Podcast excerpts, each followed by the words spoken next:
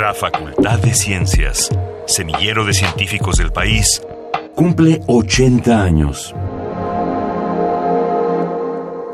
Julia Carabias Lillo es maestra en ciencias egresada de la Facultad de Ciencias de la UNAM y desde 1981 se incorporó a la Facultad de Ciencias como profesora. Es doctora honoris causa de la Universidad Autónoma de Nuevo León y miembro del Colegio Nacional.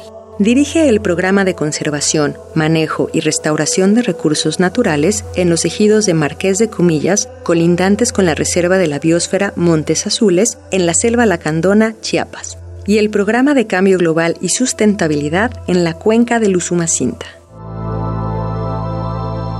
Soy orgullosamente una mita y de la Facultad de Ciencias.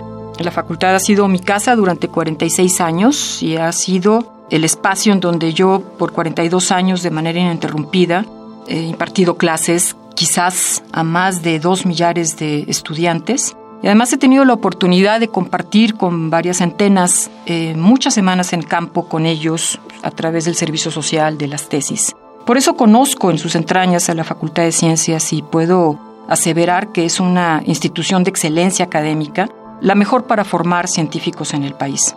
Pero además se ha caracterizado siempre por ser un espacio de reflexión plural sobre los problemas nacionales y los universales.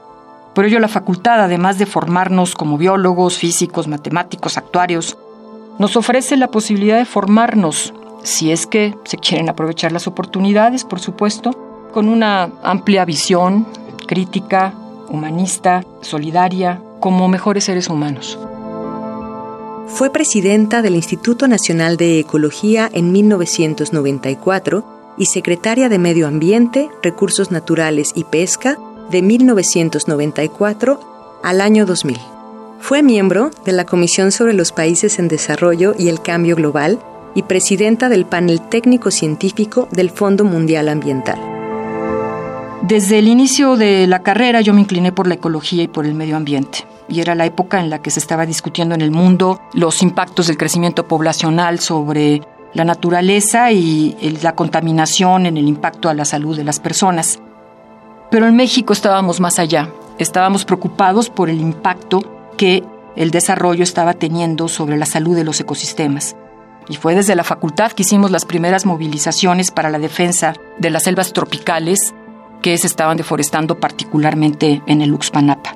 Y a pesar de que perdimos y la selva del Uxpanapa se desforestó, esto dio origen a nuevos horizontes. Entre ellos, pudimos arrancar un programa de coordinación de investigación y desarrollo en la montaña de Guerrero, uno de los municipios más pobres de nuestro país, indígena, con la finalidad de conocer sus recursos naturales y poder ofrecer alternativas productivas más amigables con el medio ambiente para que la gente pudiera tener una mejor calidad de vida.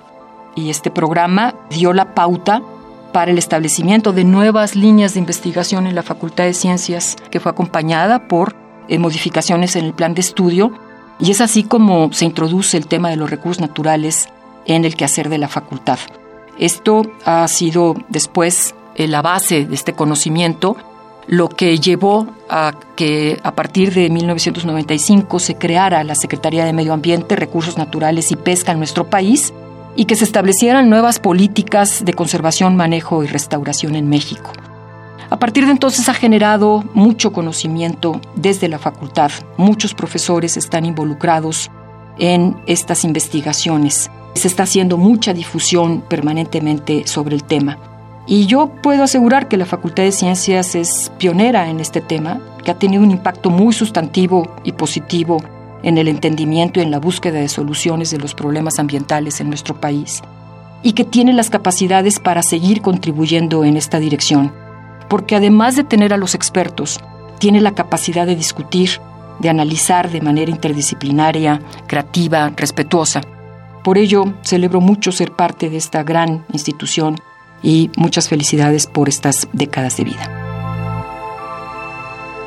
Visita la página de internet www.fciencias.unam.mx para conocer las actividades que se harán en el marco de los 80 años de la Facultad de Ciencias. Radio UNAM, Experiencia Sonora.